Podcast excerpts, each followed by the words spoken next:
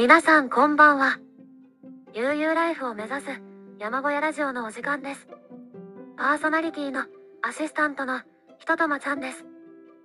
今日も練習です。昨晩も雪が積もったようです。10センチとまではいかなくても5センチ以上は積もりました。場所によっては雪かきが必要かもしれません。屋根とかどうしよう。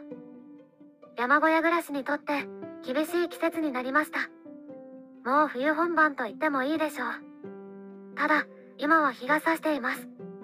太陽が出てきました。ご主人様のハイゼットデッキ版は、ノーマルタイヤのままなので、雪が完全に溶けるまで、出かけられませんね。牛。今日は、ご主人様は三輪開拓ができませんね。残念そうです。鶏は元気そうです。